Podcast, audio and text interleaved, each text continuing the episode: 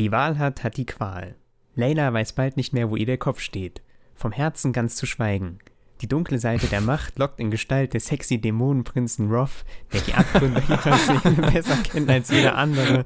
Aber da ist auch noch der attraktive Wächter Zane, ihre plötzlich gar Scheiße. nicht mehr so unerreichbare Jugendliebe. Während sie noch mit ihren verwirrenden Sehnsüchten ringt, droht ein höllischer Feind alles zu vernichten, was ihr wichtig ist. Hoffnungslos verstrickt sie sich in ein Gespinst aus Lügen und Geheimnissen. Bleibt ihr, jetzt bleibt Layla nur noch die Flucht nach vorn in einen Krieg, den sie unmöglich gewinnen kann. Du hattest mich bei Sexy Dämonenkönig. Ja, ja. das, ich wusste Ja, es. Wer rauskriegt, was es ist, kriegt wie immer keinen Preis von mir, sondern mein Mitleid.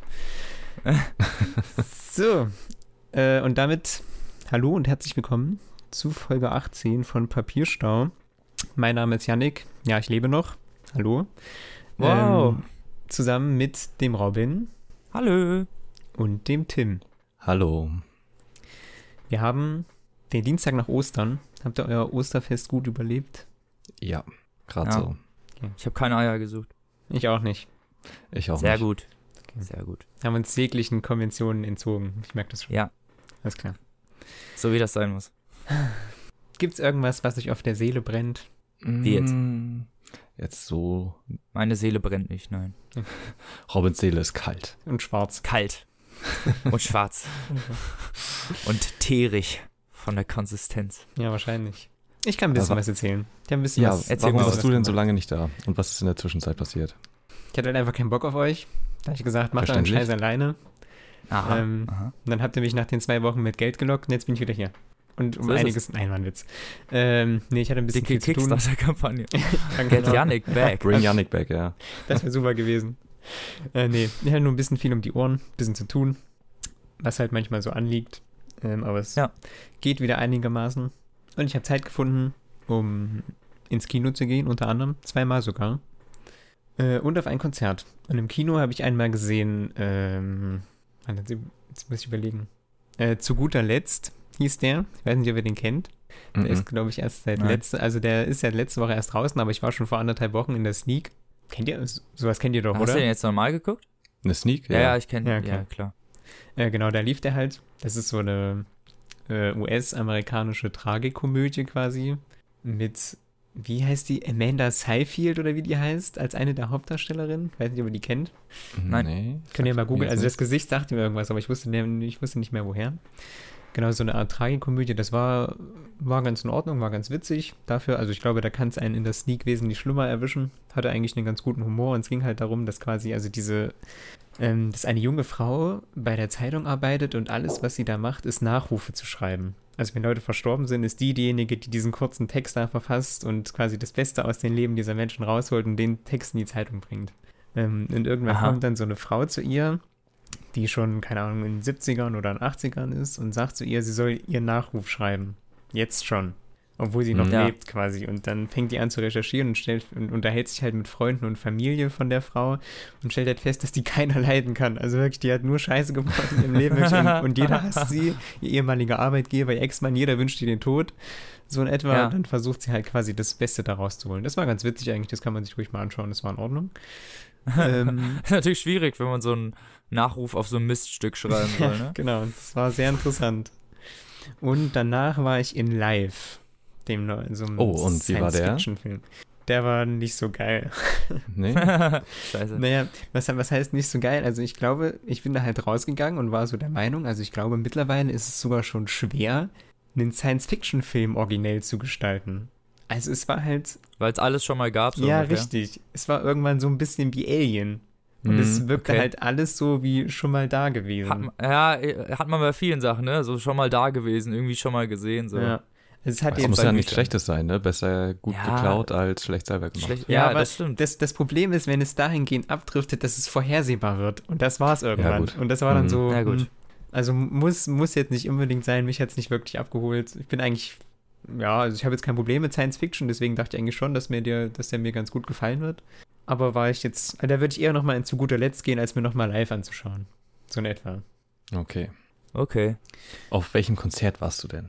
Ich war auf äh, dem Fat Tony Konzert. Sehr zusammen schön. mit, ähm, wie heißt sein, wie You. heißt sein Vor Yu- Use You heißt der, genau. Ja. Das war ganz witzig. Ich bin eigentlich kein Fan von Deutsch-Hip-Hop so, Mhm. ähm, aber ich wurde halt, wurde halt gefragt oder eingeladen, ob ich da mal mitgehen möchte. Und da habe ich mir so ein bisschen was angehört und da habe ich mir gedacht, kannst du den Spaß ja mal mitmachen. Und das war eigentlich ganz cool. Also ich hat mich jetzt auch nicht mega abgeholt, als ich mich vorher, als, oder als ich mir vorher ein bisschen was angeholt habe. Also zwei, drei Lieder finde ich ganz geil so. Und prinzipiell der Rest ist jetzt nicht so meins, aber das Konzert war trotzdem ganz geil. Mhm. So, weil der macht eine sehr, sehr witzige Show nebenbei. Also es hat schon einen guten Unterhaltungswert neben der Musik noch. Ja, der war davor übrigens ähm, Schauspieler, Theater. Ja, wasch- ja, wahrscheinlich das. Also so Züge hat es auch ein bisschen, auch so vom Bühnenbild und wie er das so einsetzt und so. Also das ist schon, ist jetzt nicht einfach so lieblos dahingeworfen, sondern da steckt schon ein bisschen was dahinter. Auch mit sehr witzigen Elementen teilweise. Ja, Genau. ich werde auch zu dem Konzert gehen, wenn er in Rostock ist. Können wir mal vergleichen danach, Mhm. das ähnlich war. Genau. Aber mehr habe ich, glaube ich, Sehr gut. mehr habe ich nicht gemacht. Nebenbei noch. Und gelesen. Ja, aber das halt war ja schon mal eine Menge. Hm. Ich glaube, ich bin auch wieder heute mal. der Einzige, der nicht zufrieden mit seinem Buch ist. Ich bin wieder da, Freunde. Der, der, der, Junge, der, der Junge, der schlechte Bücher liest, ist wieder zurück. Ähm, aber die nächsten zwei werden, glaube ich, nicht so schlecht. Aber da kommen wir dann irgendwann mal drauf. Heute am Tag der Aufnahme ist übrigens äh, Welttag des Buches. Hm. Kann man ja mal lobend erwähnen. Ja, Was kann man keiner auch nachträglich feiern. Bis gerade eben. ich auch nicht. Amazon hat es mir gesagt, weil sie mir was verkaufen wollten. Ach, ja, nett von denen. Nett von Amazon. Kommerz ist doch sowas gut. Manchmal schon, ja. Wir sind ja in, in Werbung geboren worden. Wir kennen das ja von Anfang an, von daher können wir uns da ja auch ein bisschen von distanzieren. Hm. Meistens zumindest. Wenn sich's einrichten lässt. Ja. Was ist unser Vorgeplänkel-Thema, Robin? Vorgeplänkel-Thema äh, hatte ich überlegt, äh, Klappentexte. Was sie so über Bücher aussagen, Ich muss gerade meinen nochmal durchlesen. hilfreich sind. Hm. Ja, ich habe bei, also bei meinem Buch ist ja auch ein bisschen nicht ganz zutreffend, sag ich mal so. Ich kenne den Klappentext jetzt nicht. Nee, ich habe den auswendig gelernt. Nee, Quatsch. Ähm, Nee, Ich war, grad- ich war gerade schon so, er bildet nicht das ab, was er soll, oder wie? nicht so richtig, aber ich habe auch schon schlimmere gelesen. Ähm, also den schlimmsten, an den ich mich erinnern kann, war nicht von einem Buch, sondern von einem Film. Äh, und zwar von 500 Days of Summer. Oh, der ist voll gut, der Film. Ja, der Film ist mega gut, aber der Klappentext auf der Blu-ray bzw. DVD ist einfach mal die Hölle, weil Hä? der einfach den Film komplett falsch erzählt. Und zwar erzählt er dem, also da spielen Joseph Gordon-Levitt und Zoe Deschanel die Hauptrollen und ist so ein Liebesfilm und ähm, ja, der Klappentext erzählt quasi die Geschichte aus der Perspektive von Zoe Deschanel, obwohl der ganze Film ja aus der Sicht von Joseph Gordon-Levitt ist und wie er mit der Beziehung klarkam. Ähm, was sehr merkwürdig ist, einfach so komplett verfehlt das Thema. Okay. Also ich glaube, ich habe noch nie so einen Okay. wirklich schlechten gelesen. Oder keiner, der mir gerade einfällt. Außer die, die wir immer hier vorlesen. Ja, ja, gut. Oh, Ja, aber da würden wir die Das ist ein Bücher ja wahrscheinlich Ich auch habe noch nie einen schlechten Klappentext gelesen. Aber das, das, ist ja, das ist ja vielleicht prinzipiell kein schlechter Text, weil er den Inhalt des Buches Das trotzdem stimmt. gut wiedergibt. Aber es sagt mir halt Nee. thematisch nicht zu oder ich finde es einfach zu skurril. Also ich hatte es jetzt auch bei meinem Buch, was ich vorstelle, ein, Der lange Weg zu einem kleinen zornigen Planeten. Da ist der Klappentext auch, mh, naja, er mutet eher, sagen wir mal, romantisch an. Ich kann ihn ja gleich mal vielleicht vorlesen. Äh, Ja, dann lies mal vor. Ja, also bei mir ist es halt so ein Sci-Fi-Roman und da hinten drauf steht, Willkommen an Bord der Wayfarer. Die junge Rosemary Harper möchte vor allem eins, ihren Heimatplaneten Mars und ihre Vergangenheit hinter sich lassen. Die klapprige Wayfarer mit ihrer skurrilen Besatzung kommt ihr da gerade recht. Als Captain Ashby jedoch den Auftrag annimmt, einen Raumtunnel zu einem weit entfernten Planeten anzulegen, auf dem die kriegerische Spezies der Toremi lebt, bahnt sich eine Katastrophe an. Und für Rosemary beginnt das Abenteuer ihres Lebens. So. Klingt wie so der generischste Science-Fiction-Roman, den Ich man je gelesen hat. Ne? Es so, ist so das Abenteuer ihres Lebens. Ja, oh, ultra, ne? Krass. Ja, es, ich, ich habe es halt gelesen, weil es in relativ vielen ähm, Vorschlägen war, die von ja, Sachen, die ich so frequentiere, um mir halt mal äh, Empfehlungen zu holen. Und der Titel ist halt auch sehr gut. Ja, der, genau, der spricht halt auf jeden Fall schon mal direkt an, aber das Cover ist halt auch wieder so. Es ist halt, ähm, wenn man diesen Klappentext hört, denkt man vielleicht an was Romantisches oder keine Ahnung was. Eher an so ein Mädchenbuch, habe ich gedacht halt, weißt du? So ein, so ein, oh, sie muss von zu Hause weglaufen und äh, Ja, Ja, also so der Satz, Standard- beginnt das. Abenteuer ihres Lebens ist eigentlich schon so ein bisschen feminin prädestiniert, so Mhm. Abenteuer. Ja, genau. Roman. Und es ist halt Ja. so gar nicht. Und es geht auch gar nicht primär um diese Rosemary Harper. Klar, die ist eine der Protagonistinnen da, aber es geht auch primär vor allem um diese Crew dieses Schiffes. Was halt einfach im Endeffekt gar nicht im Klappentext abgebildet wird. Weil Es klingt ja voll so, als würde es die ganze Zeit aus ihrer Perspektive geschrieben und als wäre die Crew nur so eine Nebensache und wisst ihr, was ich meine? Hm. Mhm. Es ist oft, ähm, ja, weiß ich nicht. Also bei sowas bin ich kein Freund davon. Dann sollen sie lieber den Ball einfach ein bisschen flach halten und nicht so, naja, reißerisch ihren Klappentext schreiben und dafür wenigstens das abbilden, was Ja, aber dann der- auch. Der, also der Klappentext ist ja zusammen mit dem Cover der elementare Anteil, der wahrscheinlich bei den meisten die Kaufentscheidung fällt. Ja. Ja, aber auch schon die zweite Instanz, theoretisch, ne?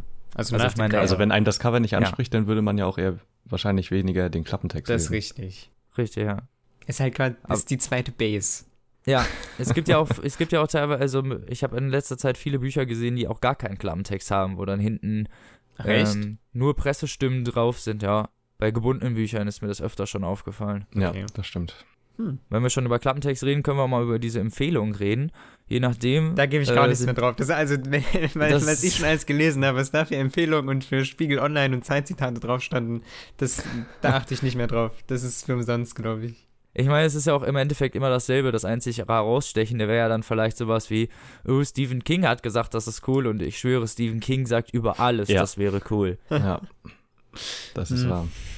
Also da, irgendwie kann man da nicht so viel drauf geben. Wenn ich dann Was mir mal, so, ja, ja, also ein Meisterwerk, das sie gelesen haben müssen von Bild der Frau oder Bunte. Ja, oder genau. das ist dann so, oh nee. so, so ein Scheiß halt. Ja, was äh, mir mal negativ aufgefallen ist bei Walter Mörs, der schreibt dann bei seinen Büchern, die nach der Stadt der Träume Bücher rausgekommen sind, also bei Labyrinth ist mir das vor allem aufgefallen, stehen hinten halt Pressestimmen drauf, die aber nicht für das Buch selber, sondern für die Stadt der träumenden Bücher sind. Na, na, clever. Ist auch gut, ne? okay. Ja. Richtig geil wäre es mal, wenn ein Autor hinten seine eigene Meinung draufschreiben würde. Und würde so hinten so ein Zitat, da steht so, ich finde, ich habe mich selbst übertroffen oder so. Und dann sein Name drunter. Das, Das beste, ich- Zit das beste Zitat, was ich mal auf dem Buch gelesen habe, ist äh, von der Autobiografie von Kevin Smith, dem Regisseur. Ähm, und äh, Zitat von Tim Burton, ich würde niemals etwas von Kevin Smith lesen. Sehr gut. Halt irgendwas Originelles so, aber das meiste ist halt wirklich, also das ist so ein bisschen Copy-Paste, wenn du so mal zehn Bücher nimmst, was da hinten drauf steht, so, ja, keine Ahnung, absolut brillant geschrieben oder so, oder ein Ja, Meister das seiner Meisterwerk Zeit, des das sind so, so, hm. ja, das, Ich glaube, bei, ich glaub, äh, bei den Känguru-Chroniken steht hinten irgendwie drauf, ja, viel Nettes dabei. Äh, stellenweise okay. Ja, das ist schon wiederum sehr gut. ja, sowas halt, irgendwas Originelles, aber meistens ist halt sehr austauschbar. Leider. Deswegen gibt das auch nicht so viel, ne? Ja, das stimmt. Na gut. Wer fängt eigentlich an? Ich dachte, Robin, du. oder? Nee. Nee, Yannick ist, ja. Hm. Ach, echt? Ja. Ja. Wird mir die Ehre zu. Okay. Ich kann ja mal meinen Du warst schon so Klappentext- lange nicht mehr da, wir haben dich Ja, so das stimmt. Ich muss ja ein bisschen was aufholen. Ähm, ich kann ja mal meinen Klappentext vorlesen und dann können Mhm. wir uns äh, danach übereinkommen, ob das halbwegs stimmt oder nicht. Da kannst du ihn ja auch danach vorlesen. Das Nein. Ja, was jetzt Top oder Top? Also ich find, bin für jetzt. Na gut. Okay. Das wissen alle schon mal.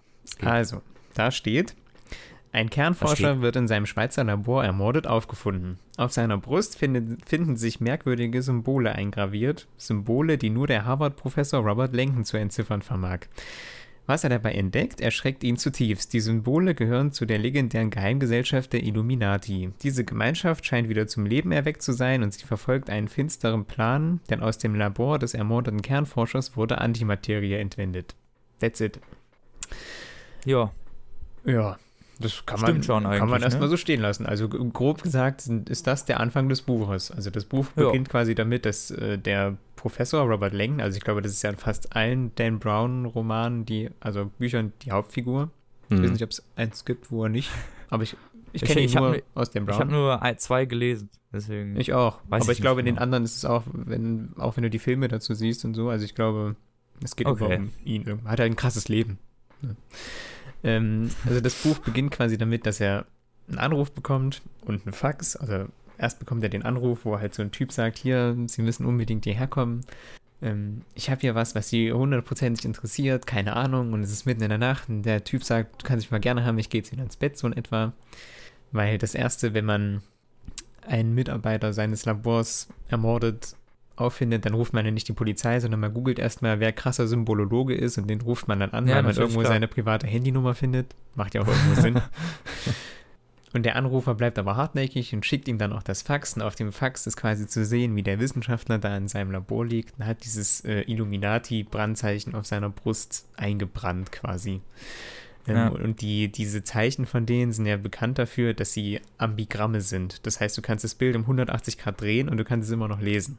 Ähm, Ja. Und das galt halt früher in der Wissenschaft als unmöglich und das ist deswegen quasi für ihn der unmittelbare Beweis, dass dieses Zeichen echt sein muss, weil nur diese Wissenschaftler damals in der Lage waren, sowas zu entwerfen. Äh, auf Ja. jeden Fall wird er dann halt neugierig ähm, und lässt sich dann eben dahin fliegen und kommt dann da an und äh, lernt da den Chef von dem ganzen Laden kennen. Also das Ganze spielt in CERN. Ich weiß nicht, ob ihr das kennt, in, in der Schweiz, diesen mega Kreisbeschleuniger. Gibt es ja wirklich so Mhm. eine riesen Anlage. Teilchenbeschleuniger, ja. Ja, ja. Ähm, da lernt er eben den Chef kennen und der führt ihn dann dahin und zeigt ihm den dann, also der hat dann den ganzen Raum, wo die Leiche liegt, hat er komplett kühl gestellt, weil er so ein Wissenschaftler-Freak ist, damit die, Poli also damit die Leiche nicht verwest und er die Polizei erstmal nicht rufen muss, ehe er das sich, sich kein Bild davon gemacht hat, so in etwa. Ähm, also er tut quasi alles dafür, der Leiter dieser Forschungseinrichtung, um das erstmal geheim zu halten. Das ist übrigens voll krass bes beschrieben, diese Szene, wo er da reinkommt in diesen gekühlten Raum. Ja, das toten Mann liegt. Hast du das Also auch gelesen? voll cool. Welches hast du noch ja, ich habe gelesen? das auch gelesen. Äh, Sakrileg. Achso, ich habe Sakrileg. Ich habe Inferno noch gelesen, ja gut, okay. Ähm, auf jeden Fall guckt er sich das an und sieht dieses Brandzeichen und ist halt so, also dieser Robert Langdon wird dann halt schon neugierig, weil es eben nun mal genau sein Fach ist und er glaubt da eigentlich, oder die Menschen seines Faches sind sich eigentlich größtenteils einig in wissenschaftlichen Kreisen, dass das ein Mythos ist, dass es die Illuminati nicht mehr gibt oder also dass die ausgestorben sind sozusagen. Und dann stellt sich natürlich die Frage, was der Wissenschaftler gemacht hat, dass er von den Illuminati ermordet wird. Denn die Illuminati waren ja Wissenschaftler quasi. Sie waren Gegner der Kirche, weil sie quasi alles nicht mit, oder weil sie nicht der Meinung waren, dass man wie die Kirche alles mit dem Glauben begründen kann und dass es alles Humbug ist und bla bla bla, sondern sie wollten alles wissenschaftlich bewiesen haben. So war es ja auch in echt, quasi. Also nicht in dem Ausmaß, zumindest was offiziell Ja. bekannt ist, aber so war es halt. Sie waren Gegner der Kirche und ähm, Verfechter der Wissenschaften, so in etwa. Und da stellt sich natürlich die Frage, warum, warum ausgerechnet ein Wissenschaftler tot in seinem Labor liegt. Ähm, und der Chef dieser Forschungsanstalt klärt ihn dann quasi auf, dass dieser Professor der, oder der Wissenschaftler, der ermordet worden ist, zwei Teilchen oder nee, also zwei Energiebündel, also quasi Sachen, die keine Masse haben, äh, in diesem Kreisbeschleuniger beschleunigt hat und dann hat er sie irgendwann kollidieren lassen. Und daraus ist dann quasi diese Antimaterie entstanden. Also Antimaterie Ja. ist ja quasi wie unsere Materie, nur mit umgekehrten Ladungen. Ja, genau. Und wenn Das die heißt- aufeinandertreffen, dann Und ganz selten halt. Ja, richtig. Genau. Und das heißt, er hat quasi aus dem Nichts, also aus Sachen, die nur Energie haben, aber keine Masse, hat er Materie geschaffen. Das heißt, er hat quasi damit entweder belegt, dass es, also er hat belegt, dass es überhaupt geht, er hat aber gleichzeitig auch quasi belegt, dass dafür eine hohe, eine hohe Energie da sein muss irgendwo. Und der Chef der Forschungsanstalt hat halt quasi gesagt, er hat damit quasi Gottes Schöpfungstheorie nachgemacht, sozusagen. Mhm. Und die Frage ist halt jetzt, ob das entweder ein Sieg der Wissenschaft ist, weil sie sagen, das ist alles Humbug, oder ein Sieg für die Kirche, weil die sagen, ja, ähm, keine Ahnung, nur Gott ist in der Lage, so hohe Energien zu erzeugen und äh, sowas Hä? entstehen zu lassen. Also das, das, ist, doch, das ist so richtige Kirchenlogik. Ja, Ja, der, echt, ne? er, der erschafft einen Wissenschaftler Antimaterie und die Kirche kommt, ja, das hätte nur Gott machen können. Aha. Also man hatte dann quasi Angst, dass das von, von den Gläubigen ja als, als Beweis der Schöpfung gesehen wird, dass aus dem Nichts etwas entstehen kann. Mhm.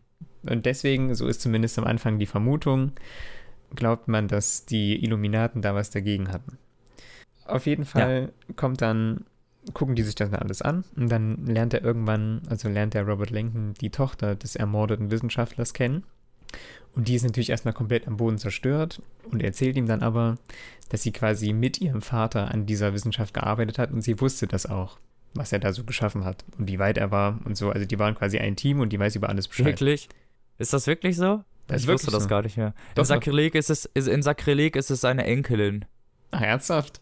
Ja, kein Witz. Okay, nee, das ist seine Tochter. Also, Scheiße. So, ja, okay, alles ne? gut. Also, ich noch nicht dann, mehr. dann, Ah, ey. also dann er redet der kopiert ja seine Stories voll. so ein bisschen. Copy-Paste, ey, und Tochter durch Enkelin ersetzt. Ja, zur, zur Kritik kommen wir ja noch. Auf Ja, jeden nee, Fall äh, klärt ihn dann erstmal auf zeigt ihm das dann alles noch so ein bisschen und macht ihm das Ganze quasi einmal vor. Also sie erstellt quasi einmal so eine so ein ganz so ein Mikromüh an Antimaterie und lässt das quasi annihilieren. Also wenn Antimaterie mit normaler Materie zusammentrifft, dann gibt's halt, wird halt mega viel Energie frei und Licht und so, wie so eine kleine Explosion, schon bei ganz geringen Massen. Und das macht sie ihm einmal vor, in ganz kleinem Rahmen. Ähm, und dann sagt sie, ja, also so viel Kraft hat das. Unser Problem ist aber, dass wir in unserem Keller ein Golfball große, also eine Golfball große Masse haben an Antimaterie. Also sie haben das nicht nur in so kleinem Maß gemacht, sondern Golfball groß ist für Antimaterie schon mega viel. Ja. Und sie hat quasi so einen Behälter entwickelt, dass es immer in der Luft schwebt, dass es nicht mit äh, normaler Materie in Berührung kommen kann. Und dieser, diese Behälter werden quasi mit Batterien betrieben. Und dann sagt sie, ja, das haben wir so bei uns im Keller gelagert. Ähm, und das kann aber, da kann aber niemand rein, weil das ist mega gut gesichert. Und ja, Und dann gehen die quasi dahin. Und was die. Tochter aber nicht weiß, weil sie, also sie weiß zwar, dass ihr Vater tot ist, aber sie durfte den Leichnam noch nicht sehen, ist, dass ihr Vater an einem Auge fehlt. Ähm, Und die sagt dann so, ja, das geht gar nicht, da ist so ein Retina-Scanner und so, das kann alles gar nicht funktionieren, das ist top, das ist top safe, ne? Und dann gehen die halt dahin und stehen da vor dieser Tür und sehen dann eben schon, dass, dass dieser Scanner so leicht blutverschmiert ist und so und sie kann sich noch gar nichts mehr denken und irgendwann liegt dann da unten dieses Auge.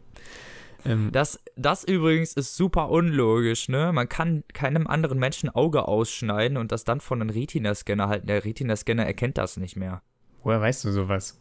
Ja, einfach nur deswegen, weil das Auge mit Gelee gefüllt ist. Das ist wie, keine Ahnung, wie so ein, so ein, so ein Seifending, weißt du, mit so einer Schutzhülle. Wenn du da reinstichst oder versuchst, das irgendwie zu, fest zu, zu drücken oder so, dann quetscht es aus und dann ist das, hat das halt seine Form verloren und kann nicht mehr gelesen werden. Also, du, ich habe das mal, ich habe das mal irgendwo gehört, dass das sehr unlogisch ist. Einfach gut, nur, weil das weiß. Auge dafür zu, da, dafür zu äh, anfällig ist. Ach Quatsch. Also ich habe Naruto geguckt und weiß, dass man Augen einfach so ich habe entfernen kann. Naruto geguckt, wenn man schon so den Satz einfängt. Ne? Das ist auf jeden Fall eine Grundlage für Realismus. Aber Realismus Nein, okay. spielt in den Büchern von ihm eh keine Rolle. Nee, das Ja. stimmt. Nee. Also von daher. ich wollte also, es nur mal gerade ja, sagen. Nur mal. dann sehen wir mal drüber hinweg. Fassen wir es kurz. Ja, ja, die kommen in den Keller und der Behälter mit der Antimaterie ist weg. So. Äh, und dann ist natürlich mega Panik, weil wenn es in die falschen Hände kommt, äh, in die falschen Hände kommt, dann ist halt mega Bambule und Pipapo. Ja, außerdem ist ja die Batterie irgendwann leer und dann Richtig. Also ja die eh hält Bumm. 24 Stunden. Der Klassiker halt, ne? 24 Hours. Und zur gleichen Zeit ähm, ist quasi in der Vatikanstadt Konklave, also Papstwahl, weil der alte Papst ist gestorben, also ein bisschen neuer. Ach Ja. Und dieses, die bekommen dann quasi so ein Schreiben oder einen Anruf, eins von beiden, dass die Illuminati wieder zurück sind und wir haben, wir haben diese Antimaterie und wenn ihr nicht macht, was wir sagen, oder dann wir bringen, bringen jetzt alles zum Einsturz und fegen alles in die Luft, was mit dem Vatikan und mit der Kirche zu tun hat. Und der, der Anrufer sagt ihnen dann eben, das Konklave, also die Papstwahl beginnt irgendwann und es gibt da immer so vier Favoriten. Und diese vier Favoriten werden verschwinden und dann wird jede Stunde einer von denen tot aufgefunden werden. Und er gibt immer so Hinweise, so, oder er gibt einen Hinweis, wo das beginnt.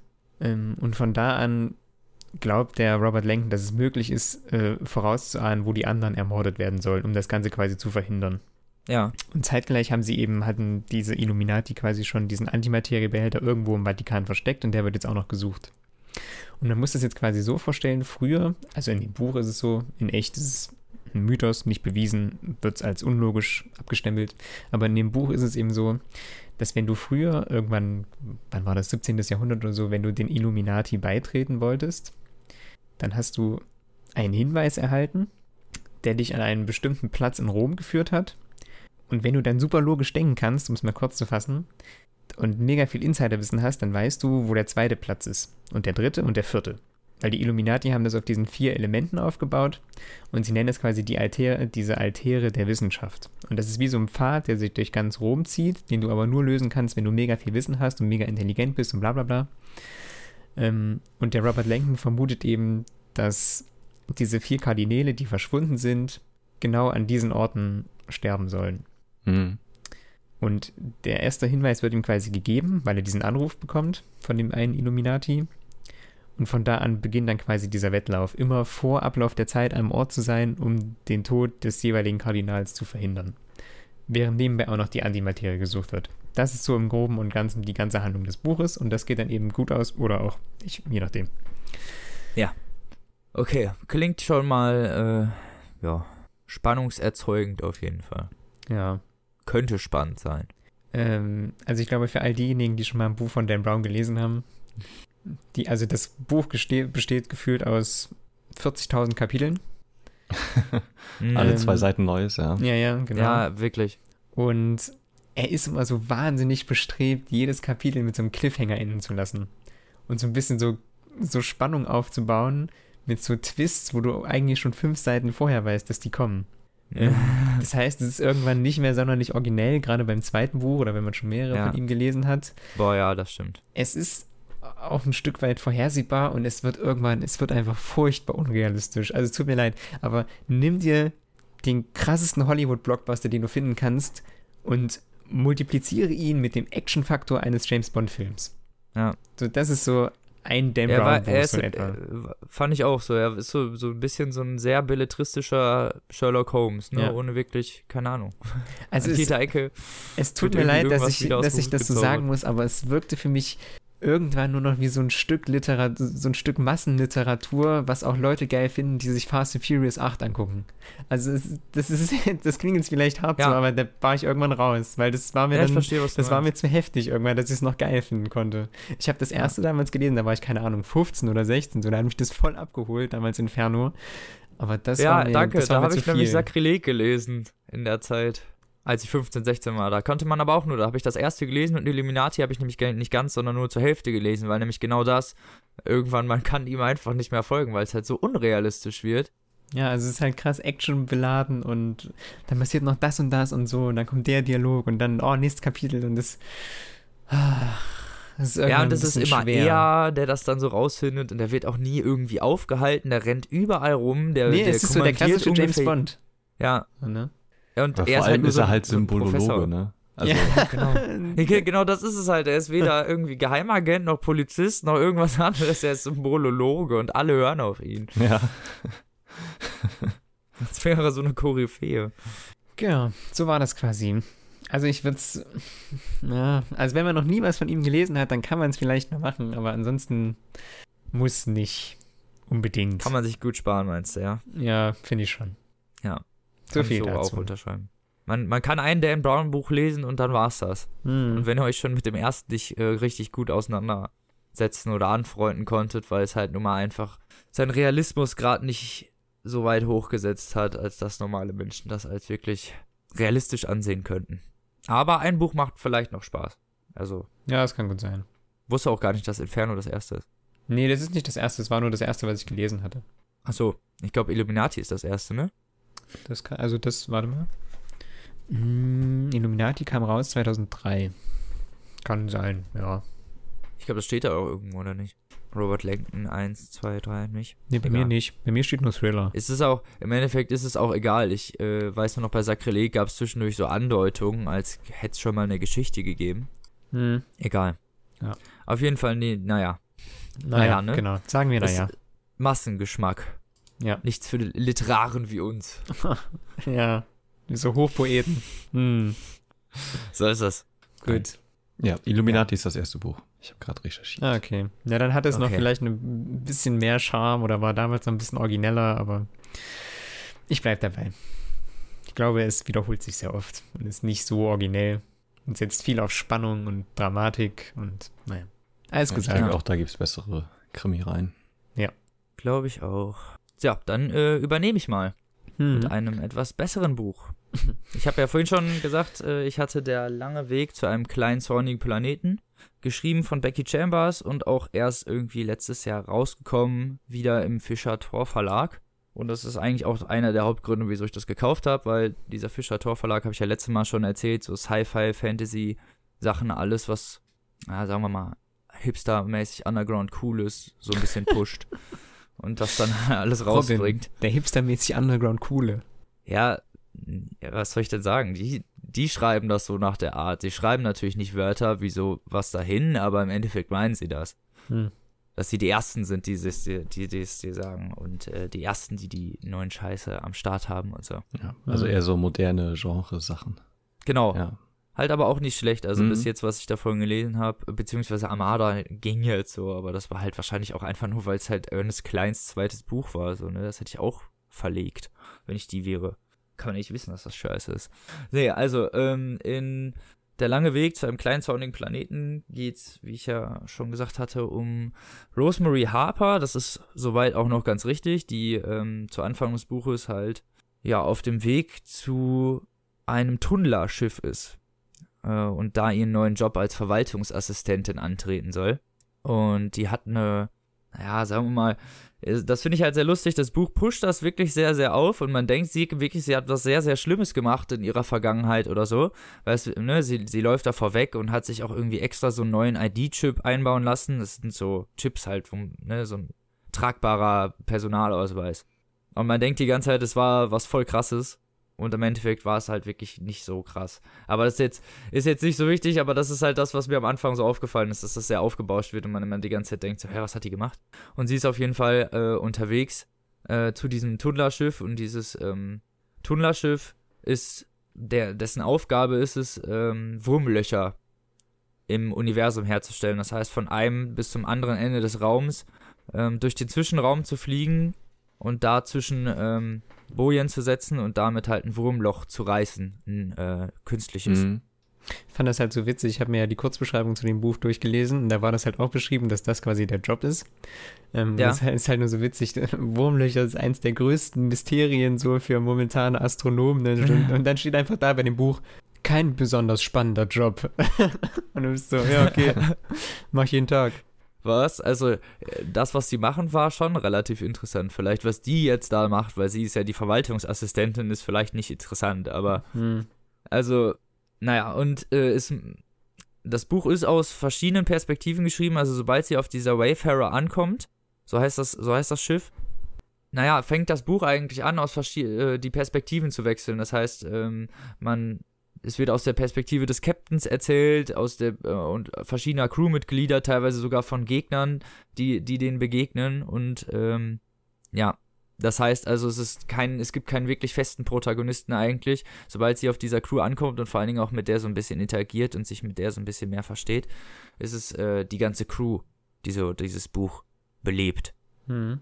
und auch so ein bisschen dieses Zusammenleben. Also sie kommt dann da halt an und dieses Schiff wird bewohnt halt äh, von, äh, ich glaube, sechs Mitgliedern. Da ist halt einmal der Captain, ähm, dann der Navigator, das ist äh, ein Andrisk, also eine Echsenfrau namens Sissix. Das fand ich ganz interessant, dass es dann Echsenmenschen gibt. Das ist auch übrigens der interessanteste Charakter des äh, Buches, aber da komme ich auch noch später zu. Dann gibt's den, ähm, den Flieger sozusagen, also der, der durch den Zwischenraum agiert. Ähm, das ist ein Sianatenpaar, das ist äh, so eine ganz komische Art. Die können, die, die sind nämlich fähig, wenn die durch, die reißen ja ein Loch in den Raum und fliegen dann da durch und ähm, müssen durch so einen Zwischenraum durch. Das bedeutet, normale Wurmlöcher ist ja, also zumindest der Theorie nach, ist, du fliegst rein und kommst irgendwo anders wieder raus. So als würde man ein Blatt Papier übereinander legen und einen Stift durchstecken Mhm. Genau. Und dann durch dieses Loch gucken und dann wieder auseinanderziehen. Ne? Man fliegt durch das eine Loch rein und kommt aus dem anderen sofort wieder raus. Aber während diese Tunnel gegraben werden, die müssen wirklich gegraben werden sozusagen, fliegen die halt durch dieses Wurmloch durch und müssen aber erst noch durch äh, den Zwischenraum fliegen, also zwischen dem Raum eigentlich, wo es gar keine Materie gibt Ja. um dann auf, wieder auf der anderen Seite rauszukommen. Aber für die anderen hinterher ist es so, als würden sie einfach so da durchfliegen. Also, das ist so das Erste, was, ähm, was einem so auffällt irgendwie. Äh, und das ist halt das, was dieses Schiff halt auch machen muss. Ja, also es ist nicht nur einfach Bohrung und fertig und da ist ein Loch drin, sondern die müssen halt wirklich da durchfliegen. Und dieses Cyanatenpaar, was sie dabei haben, sind die einzigen, die durch diesen Zwischenraum fliegen können und wissen, wo man lang fliegen muss. Also verdammt wichtig für den Job. Verdammt wichtig. So ohne die könnten die ihren Job gar nicht ausführen. Hm. Ähm, und das Besondere bei denen ist halt, die haben alle irgendwie so eine kleine besondere Besonderheit, ähm, ist, dass sie krank sind, alle. Also diese gesamte Spezies ist, äh, wird infiziert mit irgendwie, ich glaube, weiß ich nicht, fünf oder sechs Lebensjahren.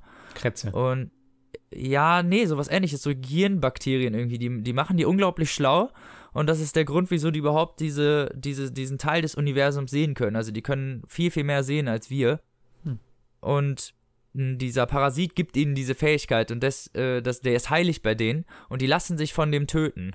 Also das heißt, die könnten irgendwie über 80 oder 90 Jahre alt werden, äh, sterben aber schon alle mit 30, weil dieser Parasit die halt umbringt. Aber freiwillig.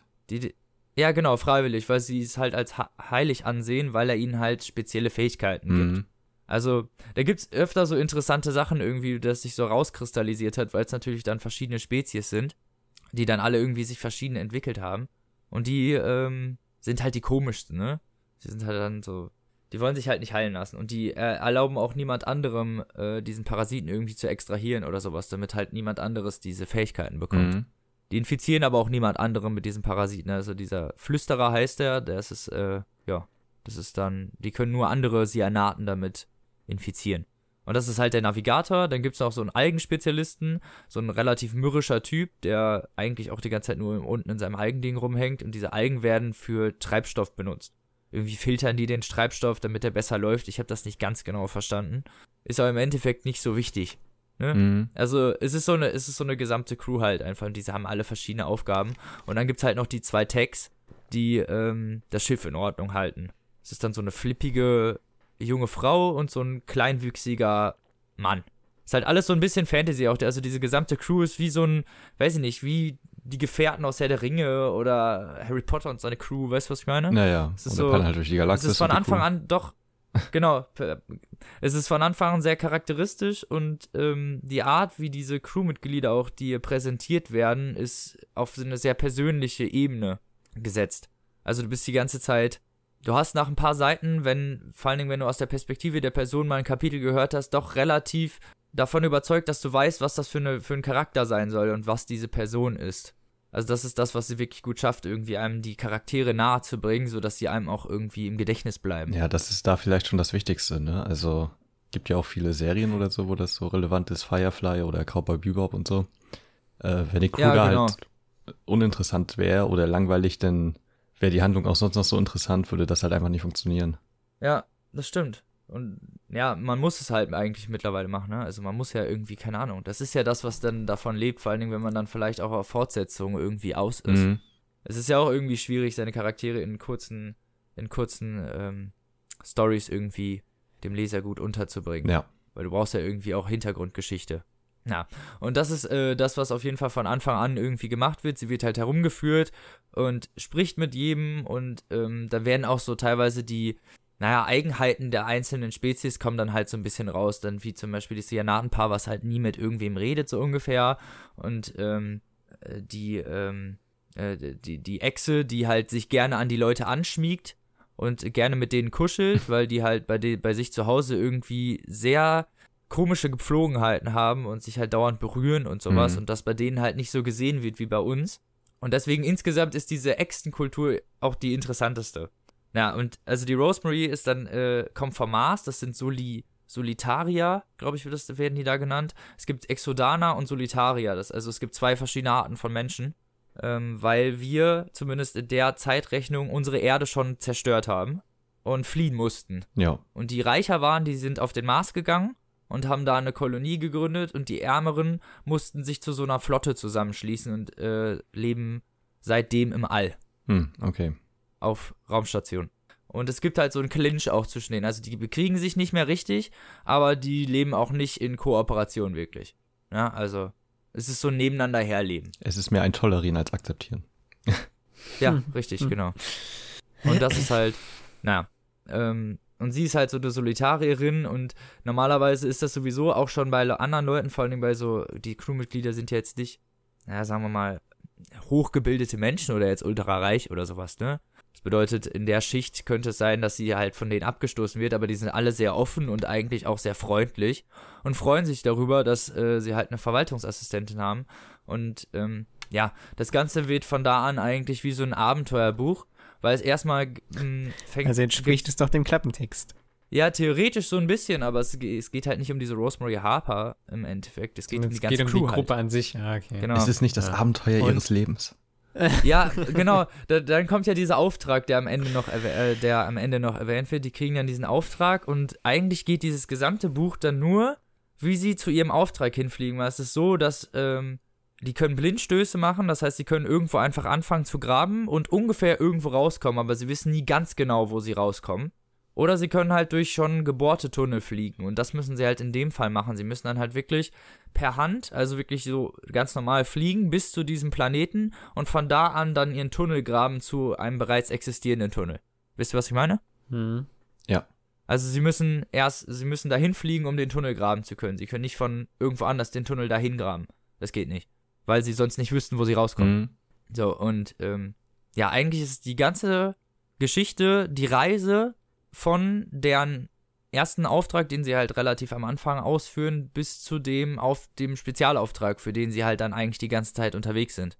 Und das ganze Buch eigentlich wird dafür genutzt, die die Crewmitglieder und diese ganze Welt und diese Planeten und auch die Freunde dieser Crewmitglieder, also es sind nicht nur die Crewmitglieder selber, sondern die treffen auf dem Weg halt auch noch Leute, die sie kennen, die auch noch relativ wichtig halt teilweise für die Geschichte werden. Vor allem, weil sie halt deren, der Crew irgendwas geben, was sie halt benötigt. Mhm. Und das ist halt eigentlich, ja, ein Positiv- und ein Negativpunkt. Also mehr will ich jetzt auch eigentlich gar nicht erzählen, weil ich könnte jetzt natürlich noch alles erzählen, was da passiert, aber es bringt ja gar nichts. Also es ist eigentlich die ganze Crew, die, die mit ihrer Wayfarer dann halt diesen Auftrag erledigen muss und damit halt durch die halbe Galaxis fliegt bis zu diesem komischen Planeten. Okay. Der halt von diesen komischen Toremika, von so komischen Kriegern bewohnt wird, die so komische insektenähnliche Viecher, die sich eigentlich seit Äonen bekriegen und wo jeder, so, die haben so Glaubensallianzen. So als würden wir wirklich das, was wir glauben, ne, also wirklich genau in allen Punkten uns mit den Leuten zusammenschließen, die genau dasselbe glauben und dann alle anderen ausrotten wollen, wie die Ja, so wie IS halt zum ist, ne? Beispiel. Naja. Ja, genau. Also ist auch ein relativ gefährlich und das wird halt hinterher auch relativ abenteuerlich noch. Aber, na, also mein po es ist sowohl positiv als auch irgendwie negativ zu bewerten, dass das nur diese Reise ist, weil die Crew dir zwar näher gebracht wird und es wird ja auch, die ganze Geschichte ist halt polarisierend auch und an sich ähm, nett erzählt. Und du kriegst auch vor allen Dingen von diesen sozialen Konformitäten viel mit, vor allen Dingen, was so interspeziär da abgeht, ne, wie die, wie die Spezien sich voneinander unterscheiden. Und die müssen ja alle auf einem Schiff auch gleichzeitig leben. Ja. Ne? Also, dass da natürlich auch zu Konflikten kommt und wieso und dies und das. Aber bietet Und, es äh, äh, Potenzial für einen zweiten Teil? Oder für eine Fortsetzung? Durchaus, ja. Ja, gut, okay. Einfach also, nur wer dadurch, weiß, was weil- da noch kommt. Genau, weil die Charaktere, die halt irgendwie so ein bisschen, die Charaktere sind mir, sag ich ganz ehrlich, so ein bisschen auf jeden Fall ans Herz gewachsen. Einfach weil, weil sie halt wirklich sehr durchdringend und ähm, persönlich einfach beschrieben werden. Das ist halt wirklich, die haben Charaktertiefe einfach. Mhm. Es ist mal was, was man nicht mehr so oft sieht. Okay. Und das von, war positiv als halt auch so ein bisschen negativ, weil halt nicht so wirklich viel passiert ist, wenn man es genau nimmt. Also das sind so, naja, sagen wir mal, vier Höhepunkte vielleicht und das große Finale und das war's. Ne? Also ähm, wirklich spannend und abenteuerlich war das Buch nämlich jetzt gar nicht. Es war nicht das Abenteuer ihres Lebens. Nee, also ganz ehrlich, nee, genau das meine ich halt so. Es, wurde- das Ende war auch ein bisschen stumpf einfach. Es war halt dann wirklich, die kommen da an und dann passiert was und dann ungefähr sind sie in ihrem Ursprungszustand zurück. Also Mhm. Teil 2 könnte beginnen, ohne dass un ungefähr Rücksicht auf Teil 1 genommen werden muss. Ja, okay, okay. So ein bisschen wie bei Und Metro. ist halt. ja, ja. äh. Bitte nicht. Ja, aber gut, ich meine, solange die Geschichten von den Figuren und so und die Interaktion mit denen ja interessant ist, ist das ja, also muss die Handlung auch irgendwie nicht ganz so tragend sein, finde ich immer. Das war doch wie bei, äh, ich habe da mal hier Our House Ja. vorgestellt, wo es nur um diese Jugendlichen Ja. geht, die zusammen in einem Haus wohnen. Da weißt du das ganze Buch über nicht, was da eigentlich die Handlung ist. Du verfolgst nur, wie die untereinander umgehen und was die machen. Mhm. So, weißt du, aber es war halt trotzdem ein gutes Okay. Buch. Ist wahrscheinlich Ja, dann eine ja, Erwartungssache, ne? ja. wenn im, Ja, im das, das Klappentext meine halt steht, dass auch. es Also, ein, das Abenteuer gut. ihres Lebens ist, dann. Da haben wir den Bogen wieder geschlagen. ja, also es war, die Erwartungshaltung war halt theoretisch mehr Abenteuer, aber im Endeffekt hat es mich gar nicht gestört, dass es gar nicht so viel war. Mhm. Weißt du, was ich meine? Es war dann halt im Endeffekt, ja, es war eigentlich ganz gut. Okay. Also ich würde das Buch auf jeden Fall weiterempfehlen, äh, weil auf jeden es wird hundertprozentig noch ein zweiter Teil kommen. Die Autorin hat übrigens schon ein äh, zweites Buch geschrieben. Das war ihr ach, Debütroman. hat, ja, Aber ich glaube, der ist noch nicht auf Deutsch erschienen. oh, glaube ich nicht. Aber Okay. kann man äh, sehr gut lesen und äh, macht auf jeden Fall Spaß. Vor allen Dingen, ja, sind da halt soziale Züge drin, die einfach. Ich fand das sehr interessant, was diese, spe äh, diese speziellen Arten auch angeht, weil das ja auch teilweise den Menschen beeinflusst. Ne? Also es hat ja auch was mit unserem Leben zu tun, Mhm. wo sich dann Spezien einfach teilweise anders entschieden haben als wir und damit vielleicht auch besser leben. Ähm, es war insgesamt einfach interessant. Wie viele Seiten hat Und das? ich würde 500 irgendwas. Also es ist sehr, sehr lang. Okay. Und teilweise hat es auch sehr lange Kapitel. Hm. Also Illuminati hat 710. Soll ja auch nicht Okay, langweilig alles klar. Ja, äh, also es, äh, diese langen Kapitel sind dann auch oft aus verschiedenen Perspektiven geschrieben, damit es halt nicht langweilig wird. Also ich fand, Langeweile ist bei mir jetzt nicht wirklich aufgekommen. Ich fand, also es war alles irgendwie kohärent voranschreitend und nicht jetzt auch so dauerhaft irgendwie zurückpamphletisierend oder dauernd irgendwelche Flashbacks oder so, sondern halt wirklich, wenn es nötig war, wurde was erzählt und sonst ist die Geschichte vorangeschritten. Und das fand ich ähm, so, äh, sehr positiv. Mhm. Insgesamt war das Buch sehr gut. Okay. Ja, klare Empfehlung also. Dann kommen wir zu einem damit über- richtigen Knüller-Thema zum Abschluss. Genau. Ja, ich habe ähm, nämlich, also ich wollte eigentlich ein anderes Buch nehmen, aber das werde ich in einer späteren Ausgabe vorstellen und habe mich dann gestern kurzfristig noch dazu entschieden, Amok nochmal zu lesen von Richard äh, Bachman, aka Stephen King, das er unter sein Pseudonym geschrieben hat, äh, auch das erste, was er unter dem veröffentlicht hat. Und ähm, ja, ich habe das schon mal vor, ich weiß nicht, also auch so mit 14, 15 oder so gelesen, das erste Mal. Und habe das damals auch direkt am Stück durchgelesen, äh, an einem Nachmittag. Das hat nur 210 Seiten. Und äh, ich wollte da eigentlich nur noch mal reinlesen und habe das gestern halt eiskalt noch mal durchgelesen. Hm. so völlig ungeplant. Und ähm, An einem Tag. mh, Krass. ja, und es geht um äh, Charles Decker. Der geht auf eine Highschool in Maine natürlich. Und ähm, ja, ist so ein bisschen psychisch. Ähm, er hat einige Probleme Labil. und ähm, wird dann am Anfang des Buches zum Direktor bestellt. Und man erfährt dann, dass er seinen Physik- und äh, Chemielehrer beinahe getötet hat mit einem Schraubenschlüssel. Und äh, hat daraufhin dann viele Probleme bekommen und so und wird jetzt äh, der Schule verwiesen. Und das sagt ihm dann der Direktor und er geht dann raus und geht zu seinem Spind, zerreißt die Bücher und zündet die an und nimmt dann Ja. ähm, eine Waffe, die er halt da hat und geht in einen Klassenraum. Und was da passiert, das hören wir jetzt.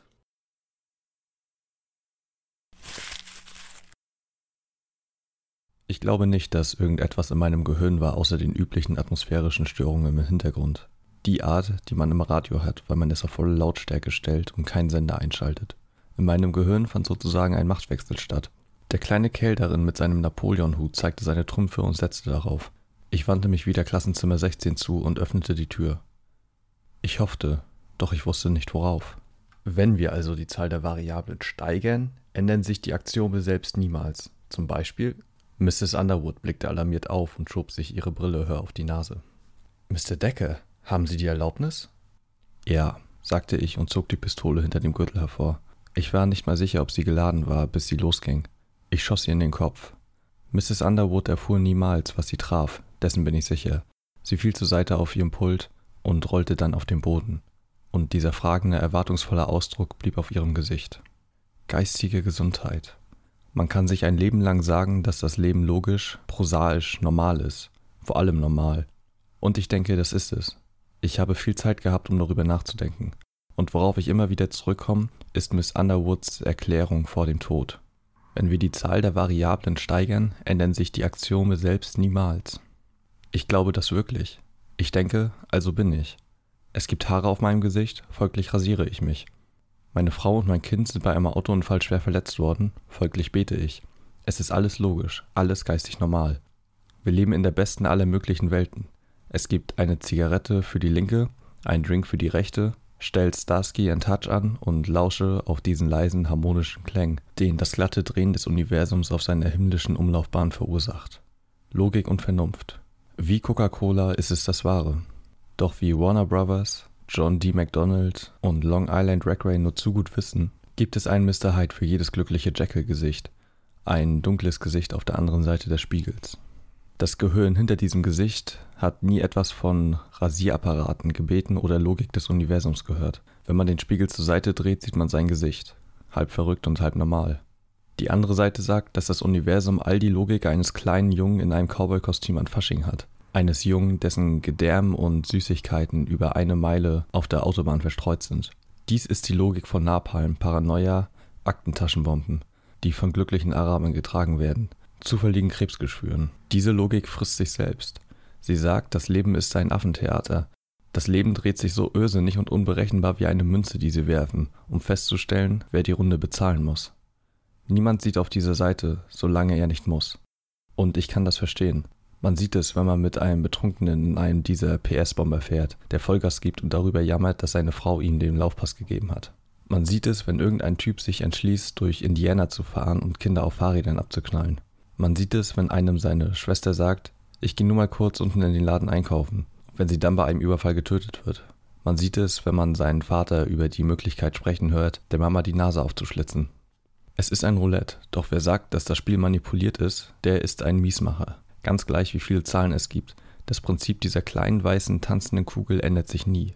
Keiner soll sagen, das sei verrückt. Es ist alles ganz cool und normal. Und all dieses Unheimliche spielt sich nicht nur draußen ab. Es ist in einem, in diesem Augenblick und wächst in der Dunkelheit wie magische Pilze. Man kann es das Ding im Keller nennen oder die Klapsmühlen-Schlagerakte. Ich halte es für meinen privaten Dinosaurier, riesig, schleimig und geistlos, der im dunklen Sumpf meines Unterbewusstseins herumstolpert und niemals einen Halt findet, der stark genug ist, um ihn zu tragen. Doch das ist meine Meinung, und ich habe damit angefangen, von Ihnen zu erzählen, von diesen intelligenten, netten College-Schülern, die, bildlich gesprochen, kurz in den Laden unten gingen, um Milch zu holen und mitten in einem bewaffneten Raubüberfall endeten. Ich bin ein dokumentierter Fall, das übliche Mahlgut für die Pressemühlen. Tausende von Straßenverkäufern boten mich an Tausenden von Straßenecken feil. Ich bekam 50 Sekunden im Fernsehen und anderthalb Spalten in der Time gewidmet. Und ich stehe hier vor Ihnen, wiederum bildlich gesprochen, und erzähle Ihnen, dass ich geistig völlig normal bin. Ich habe oben einige leicht verbogene Rädchen, doch alles sonst tickt einwandfrei weiter. Danke sehr. Also, reden wir über Sie. Wie verstehen Sie Sie? Darüber müssen wir diskutieren, nicht wahr? Mr. Decker, haben Sie die Erlaubnis? fragte mich Miss Underwood. Ja, sagte ich und zog die Pistole hinter dem Gürtel hervor. Ich war nicht mal sicher, ob sie geladen war, bis sie losging. Ich schoss sie in den Kopf. Miss Underwood erfuhr niemals, was sie traf, dessen bin ich sicher. Sie fiel zur Seite auf ihren Pult und rollte dann auf den Boden. Und dieser fragende, erwartungsvolle Ausdruck blieb auf ihrem Gesicht. Ich bin der geistig Normale. Ich bin der Croupier. Ich bin der Knabe, der die Kugel in Gang setzt. Doch der Junge, der sein Geld auf gerade oder ungerade setzt, das Mädchen, das auf schwarz oder rot setzt. Was ist mit ihnen? Es gibt keinen Zeitbegriff, um den Kern unseres Lebens auszudrücken. Die Zeit zwischen dem Schuss und dem Kugeleinschlag, zwischen dem Kugeleinschlag und der Dunkelheit. Es ist nur eine leere Zeitlupenwiederholung, die nichts Neues zeigt. Ich schoss auf sie, sie fiel, und es folgte ein unbeschreiblicher Augenblick der Stille, eine scheinbare Ewigkeit, und wir alle traten zurück und beobachteten, wie sich die Kugel drehte und drehte, klickend hüpfend, weiter, weiter, Zahl oder Wappen, rot oder schwarz, gerade oder ungerade. Ich glaube, dieser Moment endet irgendwann. Das glaube ich wirklich. Doch manchmal in der Dunkelheit denke ich, dass dieser schreckliche, zufällige Moment noch weitergeht, sich das Rad immer noch dreht und ich alles andere geträumt habe. Wie muss es für einen Selbstmörder sein, der von einem hohen Fels springt? Ich bin sicher, dass es ein geistig sehr gesundes Gefühl sein muss. Vielleicht schreien sie deshalb auf dem ganzen Weg nach unten. Wenn jemand in diesem Augenblick irgendetwas Melodramatisches geschrien hätte, etwa wie Oh mein Gott, er wird uns alle töten, wäre es gleich zu dem Zeitpunkt vorüber gewesen. Sie wären wie Schafe auseinandergestoben, und irgendein Aggressiver wie Dick Keen hätte mir sein Algebra-Buch auf den Schädel geschlagen und somit eine Auszeichnung als guter Bürger erhalten aber keiner sagte ein Wort. Sie saßen benommen schweigend da und sahen mich aufmerksam an, als hätte ich soeben angekündigt, ich würde ihnen erzählen, wie sie alle für Freitagabend kostenlose Eintrittskarten fürs Autokino von Placerville bekommen würden. Ich schloss die Tür hinter mir, durchquerte das Klassenzimmer und setzte mich ans Lehrerpult. Meine Beine funktionierten nicht so gut. Ich war fast an dem Punkt, an dem ich gefallen wäre, wenn ich mich nicht hingesetzt hätte. Ich musste Mrs. Underwoods Füße aus dem Weg schieben, um Platz zu haben. Ich legte die Pistole auf ihre grüne Kladde, schloss ihr Algebra-Buch und legte es auf die anderen Bücher, die ordentlich auf dem Pult gestapelt waren. In diesem Augenblick durchbrach immer Bates die Stille mit einem schrillen, kollernden Schrei, der klang, als würde einem jungen Truthahn am Tag vor Heiligabend der Hals umgedreht. Doch es war zu spät. Jeder hatte diesen scheinbar endlosen Moment genutzt, um über die Tatsache von Leben und Tod nachzudenken. Niemand fiel in ihren Schrei ein, und sie verstummte, als schäme sie sich, während der Schulzeit zu schreien, ganz gleich wie passend der Anlass war. Jemand räusperte sich. Jemand hinten im Klassenzimmer sagte in leicht missbilligendem Ton Hm. Und John, Pigpen, Dano sank lautlos von seinem Platz und fiel ohnmächtig zu Boden. Sie blickten aus dem Tal des Schocks zu mir auf. Dies, sagte ich freundlich, nennt man eine Sache ins Rollen bringen.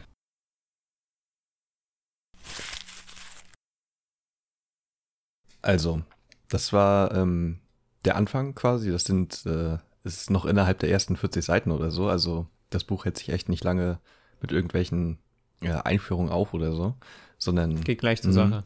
Und ähm, ja, von da an ähm, gibt es eigentlich gar nicht mehr so viel zur Handlung zu erzählen, weil in der Hinsicht auch eher weniger passiert. Und äh, ja, ab da beginnt quasi so ein ähm, Psychokammerspielchen äh, zwischen äh, Charles Decker und der Klasse. Denn die unterhalten sich einfach nur. Das ganze Buch über quasi. Und Charles Decker versucht dann seine Vergangenheit etwas aufzuarbeiten und die Schüler sind auch alle ganz ruhig und hören ihm quasi interessiert zu und stellen Fragen und erzählen selber von ihren Problemen und ist quasi so voll die Therapiestunde für die. ähm, und ähm, ja, man erfährt dann, also die Kapitel sind quasi so zwischen Unterhaltung in der Klasse und dann mal wieder ein Kapitel, wo er eine Anekdote erzählt. Oder Ja, ähm, mhm. die Leute aus der Klasse halt, also was aus seiner Kindheit und so, weil er natürlich Probleme mit seinem Vater hatte. und ähm, so, Was auch sonst. ja, Stephen King-mäßig halt, ne? Ähm, Ja. Und äh, ja, auch ein merkwürdiges Verhältnis zu seiner Mutter und so.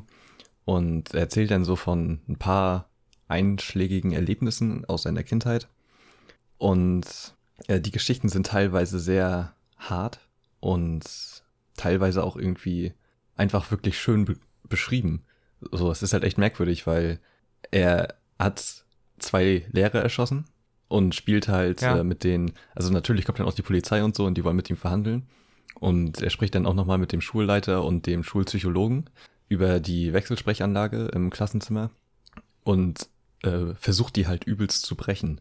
Also nur mit Worten quasi so fertig zu machen.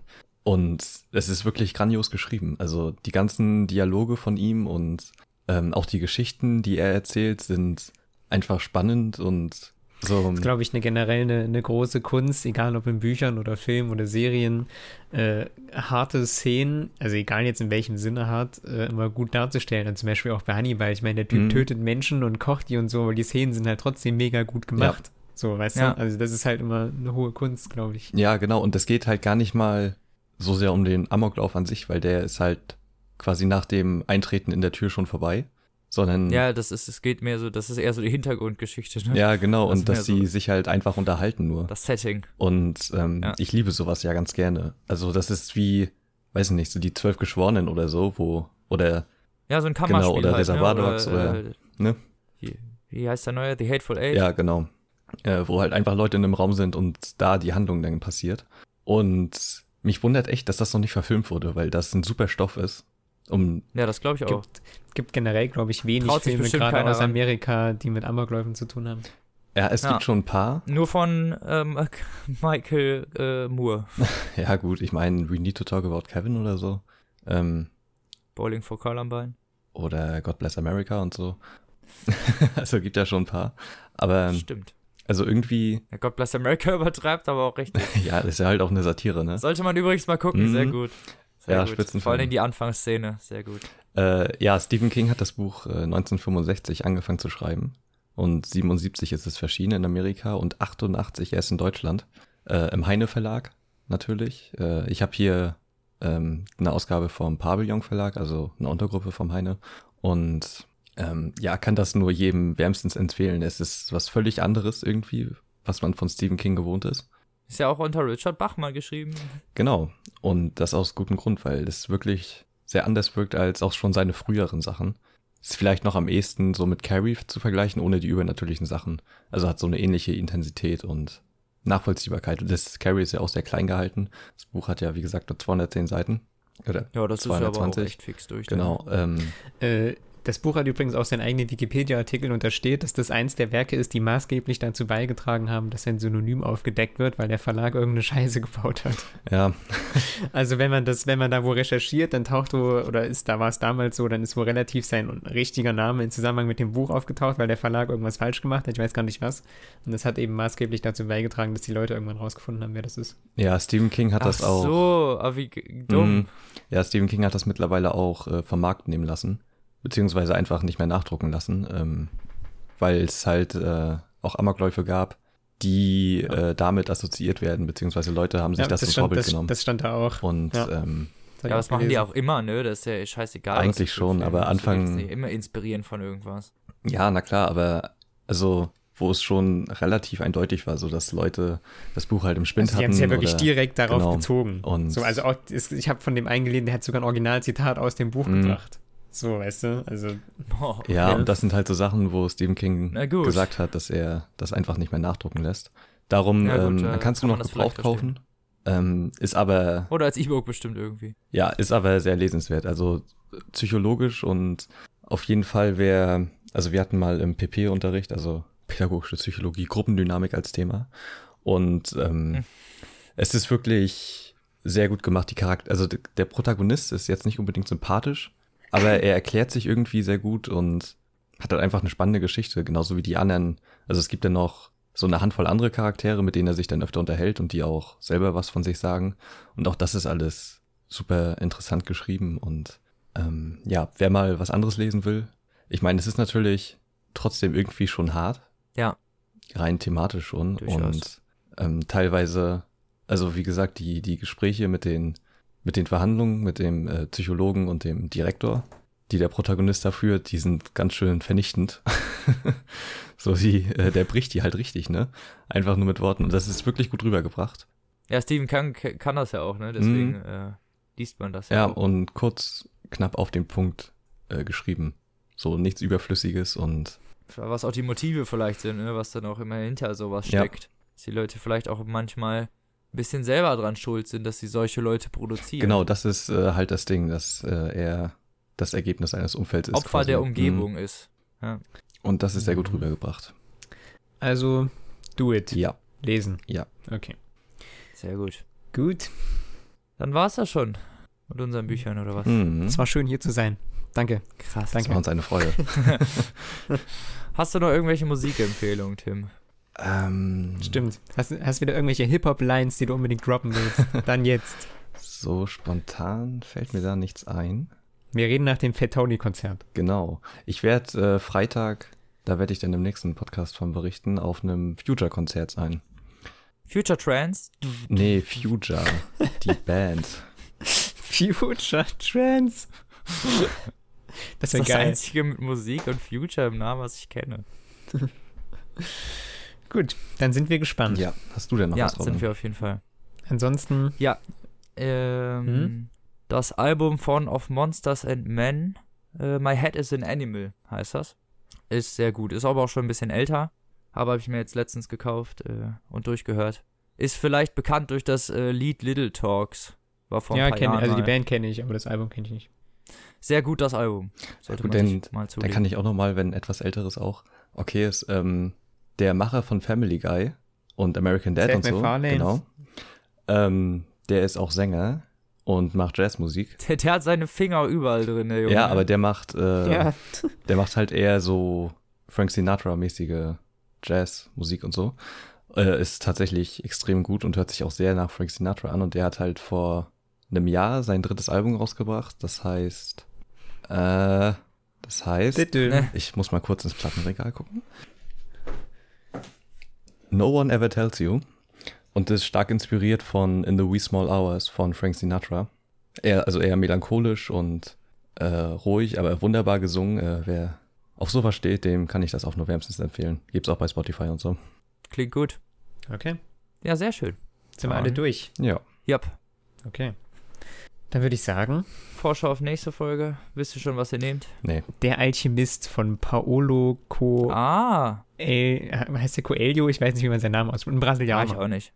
Da bin ich mal gespannt, was du sagst. Der geht ja gerade relativ steil mit allem, was er macht. Mit Ja. Spionen oder Alchemist, ist alles sehr beliebt zurzeit. Da habe ich mich mal hinreißen lassen, das zu lesen. Ich habe mich noch nicht Und du, entschieden. Du hast dich noch nie entschieden. Ich glaube, ich werde mal meinen Vergleich zwischen äh, Vaterland. den du schon seit zwei Folgen ankündigst. Den ich schon seit zwei Folgen ankündige. Ja, ich habe äh, hier ähm, der lange mhm. Weg der Dingens da angefangen äh, und dachte, ich schaffe das äh, mit das Orakel von Berge noch, aber 500 Seiten waren in zwei Wochen dann doch zu äh, ja, kurz. Ist ja nicht wild. Dann machst du das halt nächste ja. Folge. Ja, mache ich. Gut. Wunderbar. Ansonsten. Sehr gut. Fragen, Wünsche, Anregungen, Kritik, spamt uns voll. Genau. Und ja. ansonsten hören wir uns in zwei Wochen wieder, bis dahin, lest was Gutes und tschüss. Okay. Macht's gut. Tschüss.